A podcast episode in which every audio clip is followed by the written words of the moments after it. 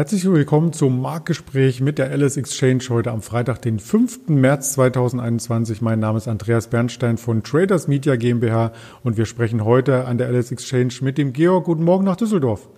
Guten Morgen, Andreas, hallo. Ja, der DAX hat sich gestern nicht so richtig entscheiden können. 14.000 ja, nein, dann wieder nachbörslich nach unten. Wie war denn dein Empfinden vom Handelstag? Ja, das ist schon ein bisschen beschrieben. Ähm, der DAX äh, hält sich da um die 14.000.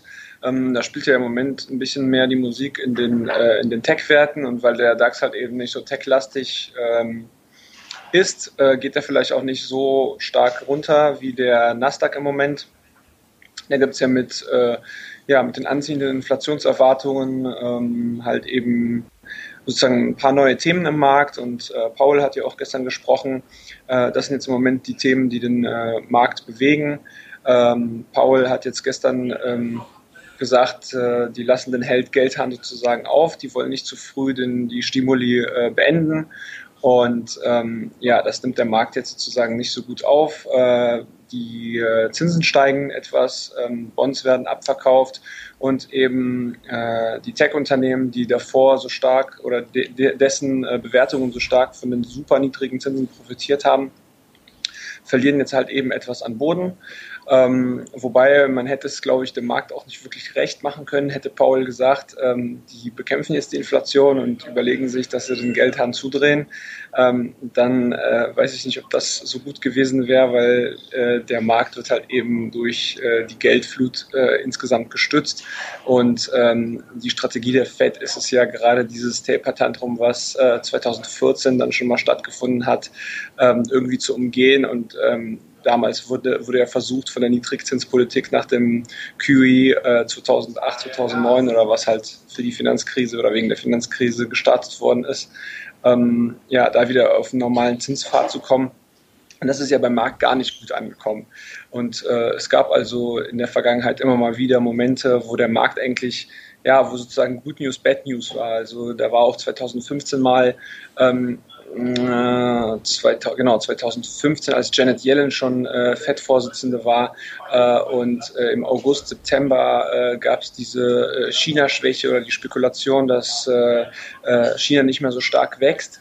Und da wurde eigentlich vom Markt erwartet, dass die Zinsen angehoben werden. Und Janet Yellen hat gesagt, nee, wir lassen die Zinsen erstmal ähm, so, wie sie sind ähm, was ja eigentlich eher eine gute Nachricht für den Markt ist. Aber damals wurde das halt so interpretiert, dass die FED mehr weiß und eben doch sieht, dass ja vielleicht ähm, äh, geht es der Weltwirtschaft nicht so gut und darauf ging, ging, daraufhin gingen die Märkte auch zurück. Also so interpretiere ich das auch jetzt. Ähm, der Geldhahn wird aufgelassen, ist aber schlecht weil die Inflationserwartungen steigen. Ähm, also ich glaube, man hätte es dem Markt nicht so wirklich recht machen können. Man freut sich aber auf der anderen Seite auch, dass die Wirtschaft damit wieder ordentlich in Schwung kommt. Das sieht man zumindest an den Ölpreisen, oder? Ja, genau, die Ölpreise sind natürlich ein anderes Thema. Ähm, da gab es halt auch gestern ein Meeting der OPEC und äh, entgegen der Erwartung äh, Fördermengen nicht erhöht. Also da ja auch in den letzten Monaten immer wieder darüber spekuliert, dass da sozusagen die Disziplin vielleicht auf der einen oder anderen Seite äh, zurückgehen würde oder sozusagen die Reihen ähm, ja brechen würden ähm, und eben halt äh, einzelne Länder wirklich mehr äh, ja, Produktion auf den Markt werfen. Ähm, dies geschieht halt im Moment nicht. Also äh, Kasachstan und Russland wurden etwas größere Fördermengen äh, erlaubt. Ich glaube respektive 150 äh, und 1000 Barrel pro Tag für Russland und Kasachstan 30.000 oder so. wir sind ja in der Nordhalbkugel, jetzt im Winter ist da auch eine äh, größere Nachfrage, aber sonst äh, hält die OPEC sozusagen da äh, stand und äh, ja, das ist erstmal bemerkenswert. Äh, daraufhin sind die Ölnotierungen natürlich jetzt angezogen, brennt sich aktuell bei 67, 80, WTI war äh, bei über 64. Also das ist echt stark für einen Markt oder ein Jahr, wo äh, du dir überlegen musst, dass wir immer noch nicht auf den äh, Produktionsleveln vom, vom letzten Jahr sind, aber die Ölpreise befinden sich dort wieder. Das wird äh, natürlich spannend sein, wie sich das jetzt in, äh, mit, dem, mit der Öffnung der Wirtschaft weiterentwickeln wird, ob sich die Ölpreise da so halten können oder ob eben äh, mit einer Öffnung äh, der, ja, der Produktion dann auch wenn mehr Öl auf den Markt kommt, ob sich dann vielleicht auch der Ölpreis auf einem ähm, geringeren Level ein, äh, einfindet. Ja, zumindest der Lockdown wird in Deutschland ja ein bisschen gelockert, haben wir Mitte der Woche erfahren. Da darf man gespannt sein. Und es gibt auch weitere Bewegungen in Deutschland und zwar im DAX selbst oder in der DAX-Familie. Bisher nur einmal pro Jahr eine Umschichtung. Jetzt soll es mehrmals pro Jahr stattfinden und schon in diesem Monat die erste Umschichtung. Und da hast du uns die ersten Werte mitgebracht, die hier aufsteigen. Und dann nehmen wir als erstes hinein die Siemens Energy. Ja, genau. Die Siemens Energy äh, wurde ja jetzt im vergangenen Herbst abgespalten von der Siemens oder beziehungsweise an die Börse gebracht. Ein Teil davon. Ähm, äh, Siemens hält ja immer noch eine, eine, Mehrheit und ähm, ja, das Unternehmen ist natürlich äh, auch als äh, eigenes Unternehmen oder die Sparte, die Siemens ähm, äh, Energy Sparte äh, ist als eigenes Unternehmen groß und ähm, nee, warte mal, wir sind bei Siemens Helfen jetzt oder Siemens Energy? Ich bin jetzt gerade etwas. Energy, Energy. Siemens Energy, ja.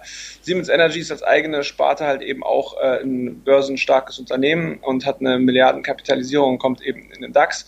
Äh, bei Bayersdorf lief, lief, es die letzten, ja, letzten Jahre nicht so gut. Die haben etwas Probleme.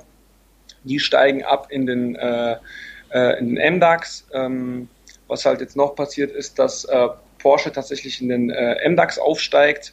da gab es halt ähm, ein paar Änderungen in der Regulatorik. Die waren ja immer auch äh, sozusagen ein äh, marktkapitalstarkes Unternehmen, die halten halt die Anteile an VW. Ähm, und da ist es jetzt möglich, dass die aufsteigen. Nordex kommt in den, äh, auch in den MDAX und äh, ersetzt dafür ähm, Osram und Encarvis, das ist dieser ähm, Windpark, Verwalter, sage ich jetzt mal, oder ist ein Renewable Energy Unternehmen, was in Windparks äh, investiert. Die kommen auch aus dem S-DAX, den MDAX und ähm, ersetzen, glaube ich, äh, äh, Metro. Die Arealbank steigt auch ab. Also da gibt es dieses Mal äh, viel Bewegung und auch äh, spannende neue Werte, die da sozusagen äh, mit reinkommen und ein Teil davon eben zum Beispiel mit Nordex und in Carvis, die jetzt halt eben auf erneuerbaren Energien setzen und halt auch eine Mega-Performance im letzten Jahr gehabt haben. Äh, da kommen jetzt sozusagen äh, ja, spannende Player äh, eine Indexstufe höher. Und dann kann dieses Jahr ja noch der DAX 30 auf DAX 40 erweitert werden. Siehst du das eher positiv? Ich sehe das neutral. Also ich meine, man muss da natürlich sehen, für den DAX äh, ist das vielleicht äh, ja ganz toll. Der wird sozusagen größer und bildet halt eher dann äh, die deutsche Wirtschaft ab. Auf der anderen Seite wird natürlich der MDAX etwas geschwächt. Ähm, ich kann dir das gar nicht so sagen. Also ich, ich habe da, ich, ich bin da neutral. Ja, ich bin auch recht neutral und bei der Fülle der Aktien ist es natürlich immer spannend, auch noch ein paar weitere neutrale Entscheidungen hier mit einfließen zu lassen. Und da hatten wir ja ähm, quasi die vor einem Jahr, äh, vor einer Woche, nicht vor einem Jahr, den Frank Helmes zu Gast im Webinar. Nun ist die Aufzeichnung verfügbar, also bitte auf dem YouTube-Kanal hier entsprechend nachschauen oder auch auf den anderen sozialen äh, Medien wie Facebook, Instagram, Spotify, diese Apple Podcast, all da, an, an den Stellen haben wir das Webinar Webinar noch einmal ähm, entsprechend veröffentlicht im Nachgang. Du hast noch einen Hotstock mitgebracht, wollen wir den auch noch kurz mit andeuten? Tanker Factory Outlet. Ja, das ist äh, so ein Wert, der wurde jetzt hier äh, gestern äh, angezockt vorbörslich. Ähm, das ist ein amerikanischer Wert. Die äh, haben hauptsächlich, ähm, ja, das ist eine REIT, die haben hauptsächlich so Shopping Malls ähm, außerhalb von, von Städten und ähm, haben im Prinzip immer nur so Outlets wo dann eben große Firmen äh, ja, sich einmieten. Äh, denen ging es ja vor der Krise nicht, äh, auch, auch schon vor der Krise nicht so gut. Die haben halt natürlich mal vermehrt dann auch mit dem Online-Handel zu kämpfen gehabt ähm, und sind jetzt in der Krise auch richtig unter die Räder gekommen mit dem Lockdown verständlicherweise. Äh, diese haben sich jetzt allerdings von den Tiefs von unter 5 Euro oder bei 5 Euro äh, ja fast verdreifacht, stehen jetzt glaube ich aktuell bei 15, 16 Euro. Und ähm, ja, gestern sind sie bei, bei, bis über 20 Euro gelaufen. Das ist jetzt halt auch einer der meistgeschorteten Stocks äh, an der Wall Street. Ähm, ich glaube, ein Short-Interest von 30 bis 40 Prozent. Und ähm, die wurden halt eben dann gestern bei Wall Street Bets genannt. Und da ging das äh, Getummel sozusagen wieder los. Da sind dann die ersten auf den Zug wieder aufgesprungen ähm, und haben, den, äh, haben die Aktie eben vorbörslich schon angefangen hochzukaufen. Äh, die ist dann, wie gesagt, äh, bei, bei über 20 Euro äh, hat sie dann eben das Tageshoch erreicht, wurde dann alle, allerdings mit der Öffnung der Börse in den USA um 15.30 Uhr auch wieder abverkauft. Also und steht halt jetzt eben bei, bei 15. Also das ist quasi, man könnte sagen, so ein äh, gescheiterter Versuch. Ähm, was ähnliches ist tatsächlich auch schon vor einigen Wochen mal passiert. Ich kann dir jetzt das Datum nicht genau nennen, aber da, da ist die auch eben mal kurzfristig auf 18 hochgegangen, wurde aber auch dann im Tagesverlauf wieder abverkauft.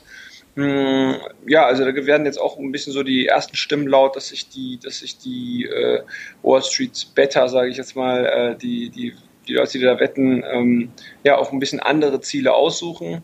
Und ähm, ja, bleibt spannend, ob das, ob, ob sich da sozusagen so Exzesse wiederholen oder ob das, ähm, ja, ob das eben dann zum Scheitern verurteilt ist. Wir haben uns das im Hinblick auf dein Gespräch natürlich vorab angeschaut und auch im Hintergrund den Chart von gestern angesehen. Wenn man sich heute den Aktienchart anschaut, sind wir um die 14 Euro recht stabil. Und wenn man auf den DAX schaut, so sind wir vorbörslich jetzt wieder knapp an der 14.000 dran. Also es bleibt ein spannender Handelstag, möchte ich meinen. Ganz lieben Dank erst einmal an deine Expertise hier direkt aus Düsseldorf und dir einen ruhigen Wochenausklang. Dir auch, Andreas. Alles Gute. Und wir hören uns natürlich auch gerne mit dem Wochenendformat noch einmal. Das wird dann heute Abend aufgezeichnet, morgen früh publiziert. Also bleiben Sie an den entsprechenden Kanälen hier am Drücker, am Daumen geben, Sternchen, was es nicht alles gibt und halten Sie uns die Treue und bleiben Sie vor allem gesund. Ihr Andreas Bernstein von Traders Media GmbH zusammen mit der Alice Exchange.